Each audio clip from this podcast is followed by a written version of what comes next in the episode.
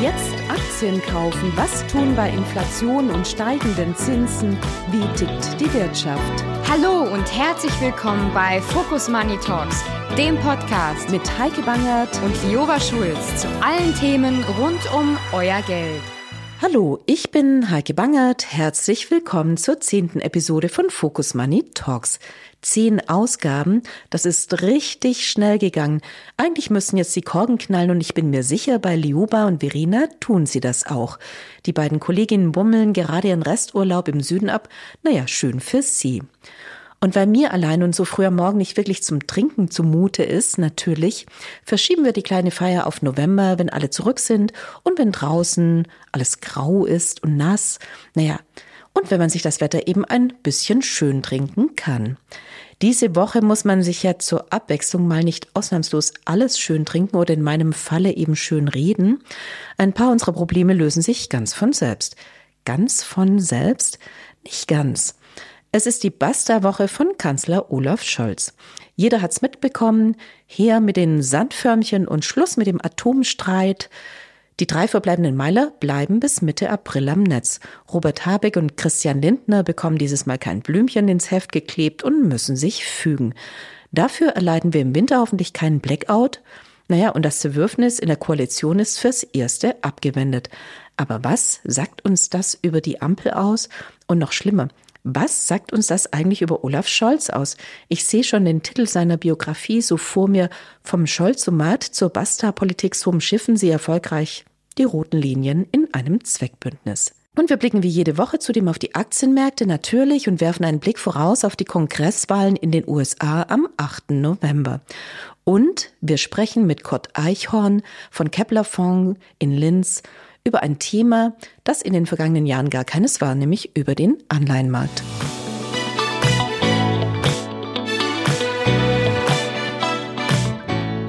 Den USA stehen die Midterms an. Am 8. November werden alle 435 Sitze im Repräsentantenhaus und etwa ein Drittel der Sitze im Senat neu vergeben. Tja, und was können wir erwarten? Die Republikaner dürften zulegen, doch ihre Aussichten sind nicht mehr ganz so gut wie vor einigen Monaten. Und es ist ehrlich gesagt richtig kompliziert. Im Senat haben die Demokraten derzeit eine hauchdünne Mehrheit, dank der Vizepräsidentin Kamala Harris. Es geht also um jede Stimme. Noch im Sommer lagen die Gewinnwahrscheinlichkeiten so 50-50. Inzwischen räumen die Experten den Demokraten die besseren Chancen ein. Etwas klarer ist die Lage im Repräsentantenhaus. Hier werden alle Sitze neu vergeben und die schwache demokratische Mehrheit ist deutlich bedroht. Also 211 Sitze werden derzeit eher den Republikanern zugerechnet. Und denen würde es übrigens reichen, noch sieben der derzeit als offen gewerteten Rennen für sich zu entscheiden. Für Donald Trump ist das sowas wie eine Bewährungsprobe für die Kandidatur einer zweiten Amtszeit, tja, und für Biden sowas wie eine Überlebensstrategie bis hin zu den nächsten Wahlen. Zeitweise im Übrigen schnitt Biden im Beliebtheitskontest noch schlechter ab als sein historisch unbeliebter Vorgänger, also kaum zu glauben.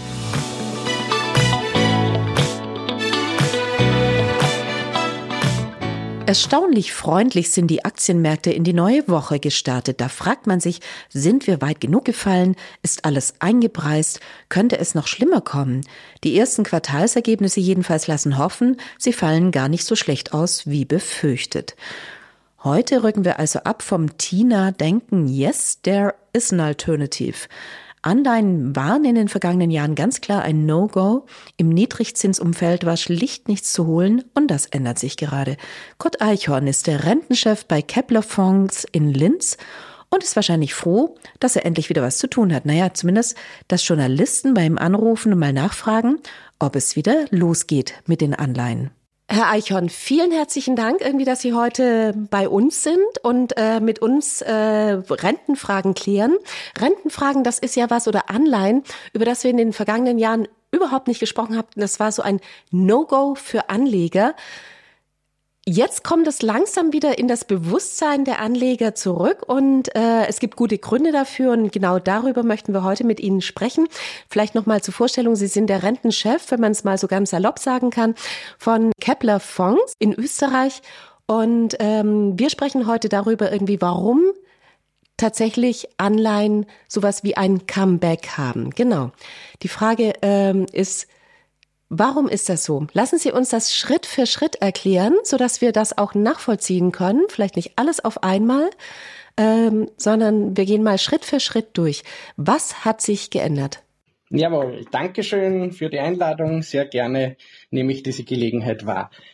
Ähm, ja, die, die, wenn wir beginnen mit der Entwicklung im heurigen Jahr, da ist ja durchaus Dramatisches passiert. Wir beobachten zuerst einmal, wenn man rein auf das Depot sieht, dass mit Rentenveranlagen kräftige Verluste passiert äh, sind, wie wir sie schon seit, man muss jetzt wirklich sagen, Jahrzehnten in, äh, nicht erlebt haben bei üblichen Renditanstiegen in den vergangenen 25 Jahren, so lange bin ich dabei, äh, waren Verluste irgendwo in der Gegend von 4, 5, 6 Prozent innerhalb eines Jahres, äh, die passiert sind. Und wir sind äh, jetzt doch eher beim dreifachen 15, über 15 Prozent teilweise je nach genauer Ausprägung.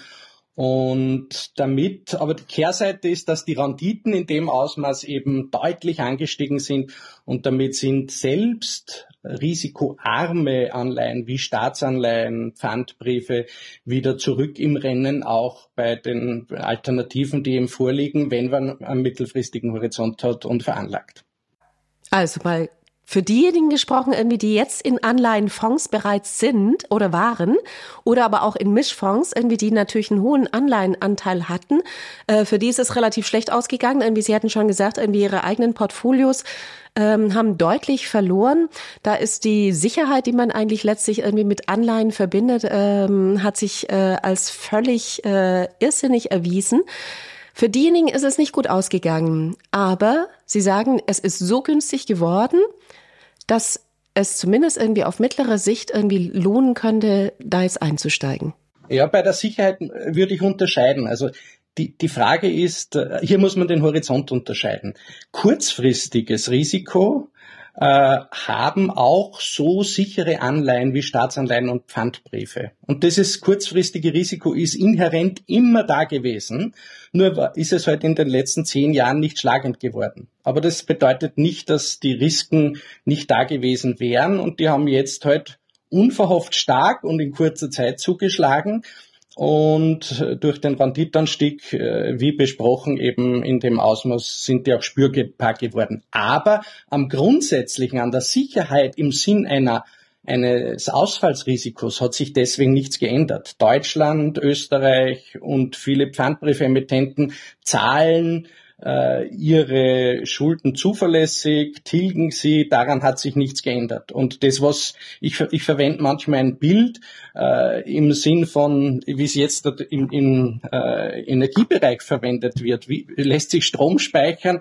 Wir, wir pumpen quasi zukünftige Performance in ein Speicherkraftwerk in der Höhe das ver vermindert natürlich jetzt im Moment die Performance oder hat uns heuer sogar in den deutlich negativen Bereich geführt. Aber das Rendite, der Renditespeicher für die nächsten Jahre ist deswegen umso stärker gefüllt. Und je nach Assetklasse, aber da werden wir eh noch dazu kommen, im Anleihenbereich sind wir da irgendwo in der Gegend von zweieinhalb, drei und teilweise über vier Prozent.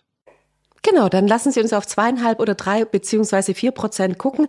Bei zweieinhalb Prozent äh, hat man nominal tatsächlich wieder was verdient, aber nach Abzug der Inflationsraten, von denen wir jetzt derzeit alle wissen, irgendwie, dass sie teilweise bis zu zehn Prozent betragen, also auf Monatssicht. Insgesamt dürfte es ein bisschen niedriger sein, aber selbst mit zweieinhalb Prozent sind wir da, kommen wir da nicht besonders weit.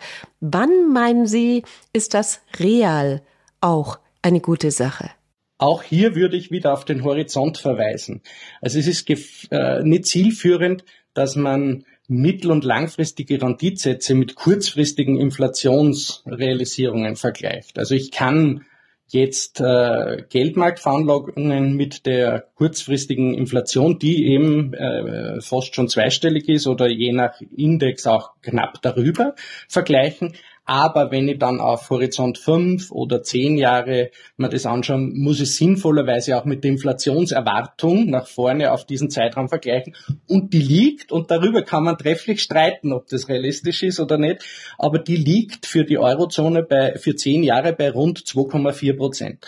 Und da sieht man schon, dass man äh, selbst für so sichere Staatsanleihen wie deutsche, die sicher und liquid sind, äh, schon fast wieder an der Nulllinie ist diesbezüglich, äh, was die Realverzinsung betrifft. Also nach vorne äh, insbesondere wenn man dann breiter diversifiziert, wenn man nicht nur im Staatsanleihenbereich bleibt, selbst wenn man äh, nur in den Pfandbriefbereich geht, äh, ist man schon äh, im knapp positiven Bereich bei Realverzinsung. Und das ist ein Wert, wo wir wirklich sehr lange Zeit nicht waren. Da muss man ungefähr zehn Jahre zurückgehen, dass wir äh, äh in diesem Bereich äh, äh, positiv waren und da stoßen wir wieder hinein. Aber wie gesagt, mit einem breit diversifizierten Portfolio kommt man eben äh, mit der Inflationserwartung nach vorne auf die nächsten Jahre schon wieder in den positiven Bereich. Mhm.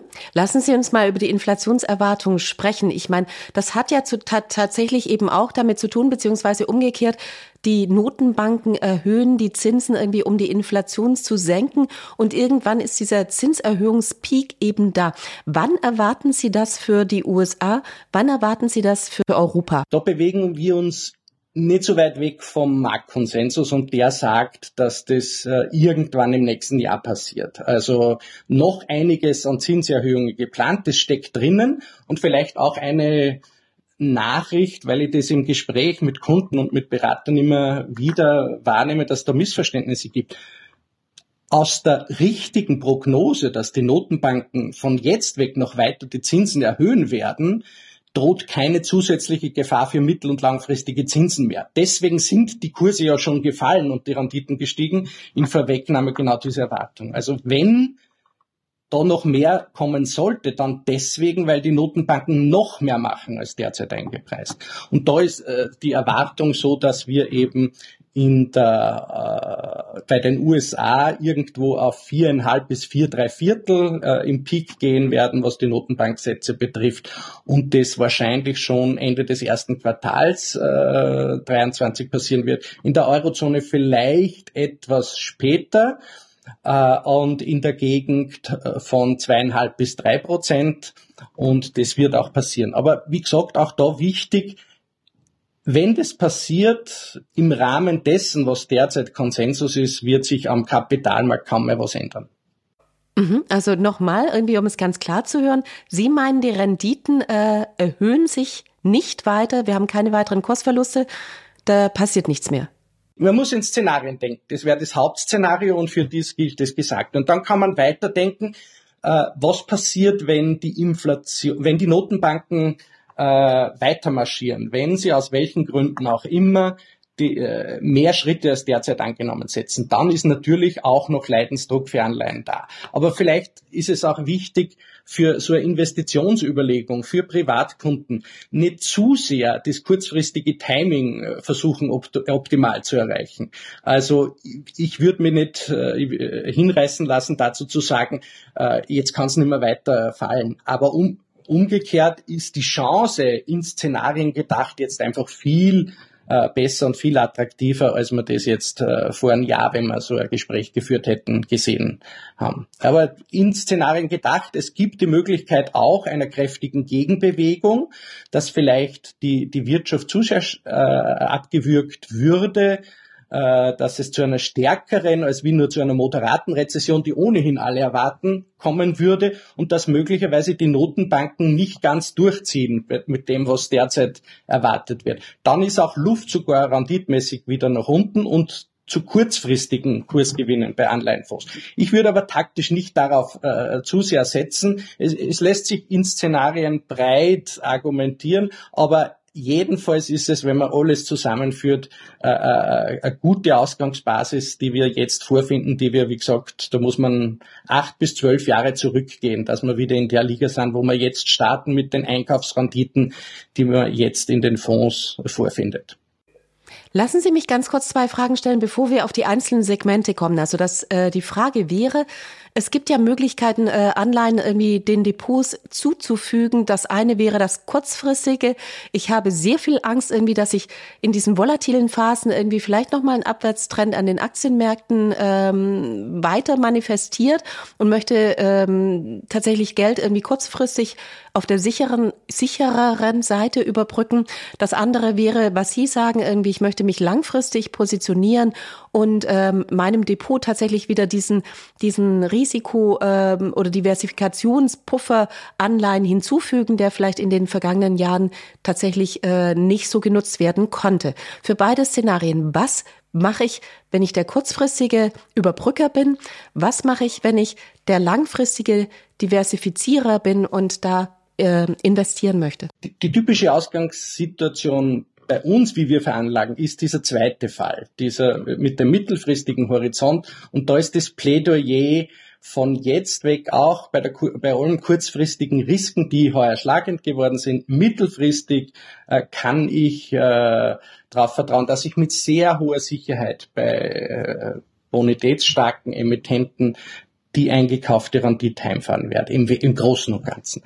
Äh, kurzfristig würde ich vorsichtig sein, hier äh, trotzdem Duration-Risiken einzugehen, weil diese Szenarien eben wie vorher angesprochen durchaus sein können, dass die Notenbanken eben überschießen aus jetziger Sicht und, und mehr machen. Also ich würde, wenn ich schon ähm, das ganz bewusst taktisch kurzfristig zum Überbrücken erwarteter Aktienprobleme, äh, wenn das das Szenario ist, das ein Investor vorschwebt, dann wäre ich vorsichtig hier zu sehr in, zu weit meinen Fuß in den klassischen Anleihenmarkt zu setzen. Also für die ganz, äh, für, für die Taktiker dann lieber gleich äh, sehr kurz veranlagen. Es gibt auch am Rentenmarkt auf der kurzen Seite Chancen, aber die, das klassische Investment in Anleihen, da, da ist der Horizont schon von äh, vier, fünf, sechs Jahren und aufwärts erforderlich. Okay, und wenn Sie kurz sagen, dann meinen Sie kurz wie kurz? wenn der Horizont nicht äh, zwei, drei Jahre ist, dann würde ich den Fuß in klassische Laufzeiten äh, bei Anleihen einmal nicht hineinsetzen, sondern mich am kurzen Ende des Kapitalmarkts oder bei Fonds, die halt am Geldmarkt oder äh, mit Anleihen, die 0 bis 3, 4 Jahre sind, äh, aus, äh, ihren Schwerpunkt haben. Solche Produkte hat jede KG, auch wir. Aber da würde ich trotz allem äh, jetzt nicht, wenn ich schon auf der taktischen Ebene bin und äh, da überlege, äh, zu, äh, zu riskant dann äh, die Durationswette machen. Aber umgekehrt, für alle, die klassische Mischfondsinvestoren sind oder sowohl Aktien als auch Anleihenrisiken abdecken, da gilt umso mehr, dass das, was man ein bisschen vorübergehend verloren hat, das Diversifikationspotenzial von klassischen Anleihen, das ist jetzt natürlich wieder stärker da, weil in wirklichen Krisensituationen auch die Renditen wieder deutlich sinken können. Und das ist auch die Überzeugung, das würden sie auch tun, wenn äh, es zu einer stärkeren Rezession kommt. Mhm. Herr Eichhorn, sagen Sie mir mal für Ihr Haus, wo sind denn Anleihen da gewichtet? Also untergewichtet, neutral gewichtet oder übergewichtet, nur um es einschätzen zu können? Mhm. Also wir haben derzeit das gesamte Anleihensegment sogar noch etwas untergewichtet, aber das ist in einer großen Asset Allocation, wo Aktien und auch alternative Investments möglich sind. Das rührt daher, dass wir zum Beispiel auch Wandelanleihen in der großen äh, Torte verwenden und dort nehmen wir das Kapital, nachdem wir kein äh, Cash äh, strategisch fahren, schlicht und einfach aus der relativ sichersten Kategorie, nämlich aus den Staatsanleihen. Innerhalb des Anleihenkuchens selber äh, gewichten wir dann eben zum Beispiel High Yield, Unternehmensanleihen über.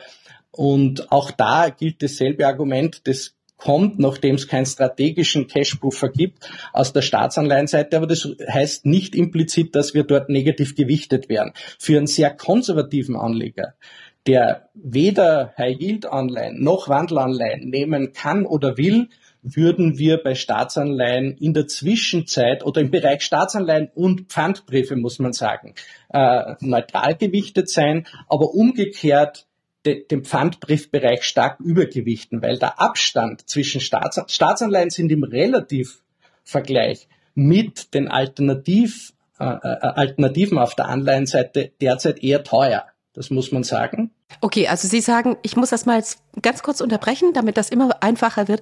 Staatsanleihen, wir sprechen über US-Staatsanleihen oder wir sprechen über Bunds beispielsweise, also Bundesanleihen? Typischerweise über Bundesanleihen, mhm. genau. Also wir sprechen über Bundesanleihen und Sie sagen irgendwie, wie hoch ist der Risikoaufschlag irgendwie von, von Pfandbriefen zu Bundesanleihen derzeit? Genau, da sind wir je nach Laufzeit bis zu 100 Basispunkte. Das ist ungewöhnlich hoch in der Historie. Ich habe das deswegen erläutert, weil nur aus diesem Grund sind Staatsanleihen des, äh, derzeit untergewichtet, weil es attraktivere Assetklassen innerhalb selbst der sehr sicheren Staat, äh, selbst der sehr sicheren Anleihen gibt und nicht, weil wir hier weitere äh, überschießende Zinserhöhungen erwarten und dass deswegen die Reise weitergeht. Also für Pfandbriefe würde, würde ganz äh, normal eine, äh, satte Neutralgewichtung und für, für Corporates, Unternehmensanleihen, insbesondere im High-Yield-Bereich sogar eine positive Einschätzung vorhanden sein. Genau, dann lassen Sie uns einen Blick auf die Unternehmensanleihen werfen. Also Sie empfehlen richtig risikoreiche Hochzinsanleihen, ja, wie das ja übersetzt heißt, gegenüber den Unternehmensanleihen, also diesen Corporates Bond. Äh, warum gehen Sie so ins Risiko? und äh, nehmen nicht das kleinere Risiko. Also warum empfehlen Sie Ihren Anlegern, das zu tun? Das hört sich vielleicht etwas dramatischer an, als es tatsächlich ist. Also in einem äh, Mandat, das uns viele Freiheiten ermöglicht, wo wir in der Asset Allocation äh, alle äh, Kategorien, die, die ganze Klaviatur spielen können, ähm, ist es so, dass wir derzeit so diese High Yield Unternehmensanleihen, also mit dem schlechteren Rating, aber auch mit den deutlich höheren Risikoprämien äh, übergewichten. Aber auch da ist es kein Argument gegen äh, Investment Grade Corporates. Also wir würden, wenn wir noch positiver wären, vielleicht sogar beide Assetklassen übergewichten. Es hat gereicht in, im Relativvergleich im Zweifelsfall die, die High-Yield-Anleihen sogar äh, zu überzugewichten, aber das ist kein Plädoyer gegen Unternehmensanleihen mit High-Grade-Rating. Also noch einmal fiktiv gesprochen, defensiveren Anlegern, die aus welchen Gründen immer nicht in den High-Yield-Bereich möchten oder äh, können, würden wir eine Übergewichtung durchaus sogar im, Investment-Grade-Bereich empfehlen. Nicht-Staatsanleihen und das beginnt bei Pfandbriefen und geht weiter über die Unternehmensanleihen, sind im Vergleich zu Staatsanleihen attraktiv derzeit. Gut, jetzt denkt man ja Hochzinsanleihen, ich muss es nochmal irgendwie aus Ihnen rauskitzeln. Das ist was richtig Riskantes und jetzt in den derzeitigen konjunkturellen Umfeld könnte es ja durchaus auch sein, dass eine oder andere Unternehmen äh, tatsächlich äh, hochverschuldet ist und ähm, welche Kreditzinsen oder wie auch immer irgendwas nicht bezahlen kann. Wie hoch sind die Ausfallraten? Wie hoch ist das Risiko? Über was reden wir da? Ja, also das wäre naiv, anderes zu erwarten. Ausfälle werden passieren, die Ausfallsraten werden auch ansteigen, aber, und das ist der Unterschied im Vergleich zu früheren ähnlichen Situationen, wo sich die Konjunkturwolken äh, verdichten, ein, die Situation sich eintrübt, die Ausfallsraten dürften bei weitem nicht so stark ansteigen, wie das in der Vergangenheit der Fall war und wie teilweise auch in den Risikoprämien eingepreist ist. Also die, die, derzeit sind wir noch in der Gegend von zwei drei Prozent. Die Erwartungen sind, dass äh, die, je nach Szenarien gehen die auseinander, aber es könnte sein, dass wir da nur bei drei vier Prozent äh, landen werden, weil gerade ist Einzel, bei einzelnen Unternehmen ist es anders, aber quer drüber sind die Unternehmen relativ gut aufgestellt, haben sich auch oft vorrefinanziert, haben über die Bedürfnisse in den vergangenen ein, zwei Jahren Kapital aufgenommen, weil das Kapitalmarktumfeld so günstig war. Und von daher, äh, ja, äh, Ausfälle können passieren, aber in einem, in a, äh, im Rahmen der Möglichkeiten äh, sind, äh, ist eine Beimischung, und das ist ja immer die Empfehlung hier, auf diese Beimischung nicht zu verzichten und nicht nur auf dieses Pferd zu setzen. Das wäre zu kühn, aber als Beimischung absolut sinnvoll, ja. Jetzt ist es ja für Privatanleger relativ schwierig, ähm, schon mal Aktien zu finden und die Bilanzen und die Solidität irgendwie von Unternehmen zu prüfen. Das muss ja auf der Anleihenseite noch mal ein Stückchen komplizierter sein. Wie würden Sie denn Privatanlegern äh, empfehlen, irgendwie darauf zu gucken, irgendwie bin ich überhaupt in der Lage, sowas kaufen zu können? Ist es für mich okay, wenn ich dann sage, okay, ich nehme einen Fonds, ähm, was für einer sollte das sein oder geht auch ein ETF? Da spielen natürlich äh, die äh, breiten Veranlagen hier ihren Trumpf aus, weil äh, breit streuen äh, schwierig ist für Privatinvestoren. Also wenn, wie gesagt, wenn man ganz am sichersten Ende beginnt mit Staatsanleihen, Pfandbriefe, wäre das äh, vielleicht noch argumentierbar, aber in dem Augenblick, wo ich auch die Risikoprämien, die Chancen von Unternehmensanleihen nützen will, aber selbst im Bereich Staatsanleihen und Pfandbriefe werde ich vielleicht ein bisschen später nur darauf zurückkommen, sehen wir durchaus Chancen, wo wir hier mehr Erträge erzielen können. Aber an einer Stelle, wo nicht gerade alle danach suchen oder wo wir es vermuten würden.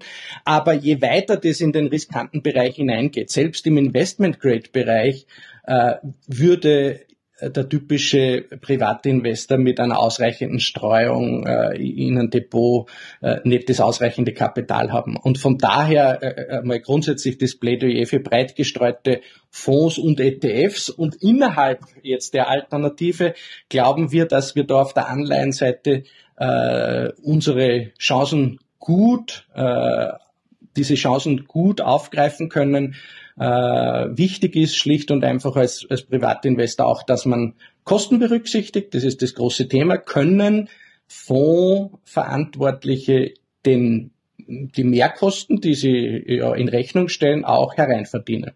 Und da äh, gibt's äh, unterschiedliche Ansätze. Wir haben halt unter anderem den Schwerpunkt, dass wir im Bereich kleinvolumige Anleihen auch versuchen, äh, mehr Renditen aufzusammeln. Das gelingt uns sehr, sehr gut. Da haben wir auch viele Mandate bekommen im institutionellen Bereich in diesem Zusammenhang. Aber wir nutzen das Know-how und die Chancen dort auch im klassischen Publikumsfondsbereich. Und das ist was, was ich als Privatinvestor so gut wie gar nicht erreichen kann, diese Prämien. Mhm. Also in den vergangenen Jahren war es echt, echt extrem schwierig, überhaupt irgendwie was zu verdienen, geschweige denn gegen günstigere ETFs äh, anzukommen.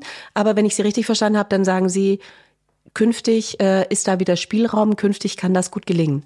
Ja, es ist durchaus auch im Relativvergleich in der Vergangenheit äh, durchaus gelungen, aber die Chancen in Summe nehmen jetzt wieder zu. Das ist so. Und vielleicht darf ich da äh, kurz zwei, drei Sätze dazu äh, ja, erläutern bei kleinvolumigen Anleihen geht es bei uns nicht darum, dass das irgendwie die Vorstellung so wie deutsche Mittelstandsanleihen sind. Die sind zwar auch kleinvolumig, aber auch mit hohem Kreditrisiko verbunden. Da geht es um ganz klassische Emittenten, auch Staatsanleihen, auch Pfandbriefe und äh, Unternehmensanleihen, Bankanleihen mit solidem Rating, die auch bekannt sind, die von Ratingagenturen beurteilt werden, die aber neben hochvolumigen Anleihen, die dann oft 300 Millionen, 500 Millionen oder im Milliardenbereich sogar emittieren, auch kleinvolumigere Anleihen aus früheren Emissionen haben, die einmal äh, irgendwie die Anleihenbedingungen vielleicht einmal ein Rückkaufangebot gehabt haben, wo kleine Volumen übrig bleibt. Und die haben mitunter recht hohe Renditaufschläge und in dem Bereich haben wir uns spezialisiert, die abzugrasen. Mhm. Lassen Sie mich noch zum Ende irgendwie unseres Gesprächs auf die Währungen kommen. Also der Dollar hat enorm zugelegt gegenüber Euro, äh, gegenüber aber auch ähm, dem britischen Pfund, irgendwie gegenüber anderen Währungen. Also das muss man, glaube ich, eher als Stärke des Dollar begreifen. Worin muss ich als Anleihenanleger äh, mich wenden? Also muss ich dann auf den Dollar setzen oder sagen Sie, okay, jetzt ist stark genug, da passiert nicht mehr sehr viel, ich kann gut und gerne im Euro bleiben? Also da würden, da haben wir eine relativ starke Meinung. Als Anleiheninvestor äh, grundsätzlich einmal möglichst Hände weg von Währungspositionen. Äh, Im Unterschied zu Aktien, wo das Risiko untergeht, im, groß, im, im deutlich höheren Gesamtrisiko, dominiert auf der Anleihenseite das Währungsrisiko dermaßen stark, das Gesamtrisiko, dass wir hier äh, nicht empfehlen, im, im großen Ausmaß zumindest nicht äh, Währungspositionen zu haben. Ich erinnere mich äh, als, als Jugendlicher, mein, mein Vater hat Unterlagen noch gehabt von seiner Bank Empfehlungen, da ist im Norwegen Kronen, Schweden Kronen, Kanada Dollar investiert worden. Das ist nicht zufällig, hat sich das so gut über die Jahre äh, äh, verdünnt, ist kaum mehr vorhanden. Das hat schlicht und einfach den Grund, dass das Risiko überproportional ist, dass man sich über die Währung mitkauft.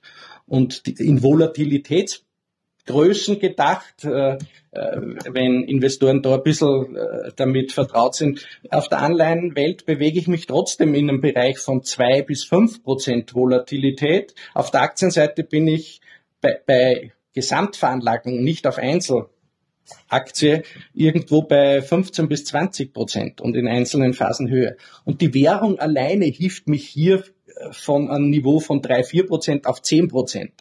Und die Ertragserwartungen, die, die ich damit habe, sind aber sehr, sehr bescheiden. Also ich würde grundsätzlich äh, äh, Privatanlegern und auch institutionellen, und dort setzen wir das auch so um, sehr zur Vorsicht raten, mehr als allenfalls ein Akzent mit wenigen Prozent im Fremdwährungsbereich zu setzen, wenn dann schon die Meinung sehr stark ist. Also typischerweise in unseren Publikumsfonds haben wir Dollaranleihen, auch Pfundanleihen, aber die sind so gut wie zur Gänze abgesichert, genau aus diesem Grund. Lassen Sie mich zum Schluss einfach nochmal fragen, was äh, natürlich irgendwie unseres ganzen Gesprächs irgendwie Sie sagen, man sollte langfristig investiert sein. Dann fragt man sich natürlich schon, was kommt denn da eigentlich am Ende dann bei rum? Also was äh, habe ich, wenn ich jetzt irgendwie in ein solches Mischportfolio, Anleihenportfolio von Ihnen investiere? Ich habe sowohl Staatsanleihen als auch Unternehmensanleihen. Ich habe Hochzinsanleihen drin. Und am Ende kommt nach, ich halte das auch mal sechs Jahre, so wie Sie es mir empfehlen. Was habe ich denn dann nachher am Ende? Also ich weiß, dass wir können nicht in die Zukunft gucken, aber trotzdem hätte es uns natürlich schon mal interessiert, irgendwie, was ist das? Je nach Produkt äh, wären wir bei in der Größenordnung von zweieinhalb bis knapp unter fünf Prozent. Also wenn wir, wie angesprochen, eben die ganze Klaviatur spielen können, auch äh, etwas mehr als wie nur wenige Prozent beimischen im, im High-Yield-Bereich, auch Emerging Markets und so weiter äh, verwenden, dann sind wir in der Gegend von viereinhalb bis, bis fünf Prozent. Und wenn man dann vorsichtigerweise sagt, dass je riskanter die Anleihenkategorien sind, desto eher muss ich auch einmal mit einer Umschuldung oder auch mit einem äh, Default rechnen, das zum Glück nur mit einem halben Prozent eingeht, weil es sehr stark gestreut ist, aber doch.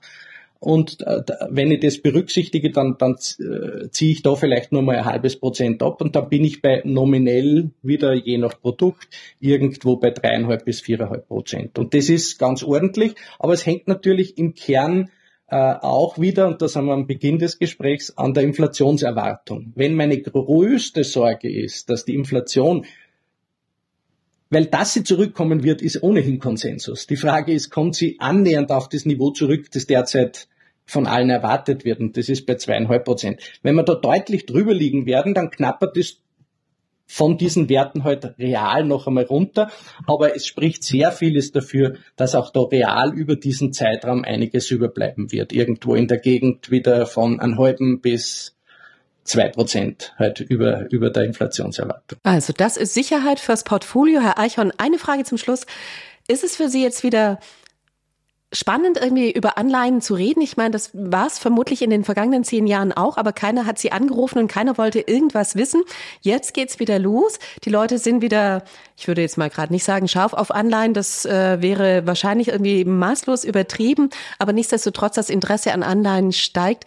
Ähm, zu ihrer Freude, sehe ich gerade, oder? Ist das so? Schon, wobei es ist eben auch, eben, und das sind institutionelle Kunden nicht so anders als, als Privatkunden. Es ist immer beidseitig. Schaue ich auf die momentanen Kursverluste, dann äh, tut es weh und schmerzt. Das erleben wir auch in, in den äh, Gesprächen. Aber sehr viele Anleger haben trotzdem, ich glaube schon, dass da ein, ein Lernfortschritt über die vielen Jahre gegeben hat, dass in der Zwischenzeit viele auch die Kehrseite sehen, dass sie die Zukunftsaussichten für Anleihen deutlich besser sind, dass ich einfach mal jetzt höhere Renditen einkaufe. Ja, und, und äh, das ist durchaus so, dass die Argumente auch hängen bleiben, verfangen und, und wir dort äh, auch Investoren durchaus, die jetzt jahrelang skeptisch waren diesbezüglich und zurückhaltend, es gelingt, auch hier äh, für, für Neuinvestment oder auch äh, Aufstockung im Bereich Online zu gewinnen. Ja. Herr Eichhorn, vielen herzlichen Dank, dass Sie heute Morgen bei uns waren. Vielen Dank irgendwie für Ihre Zeit. Und äh, ich glaube, wir haben einiges über Renten gelernt. Dankeschön.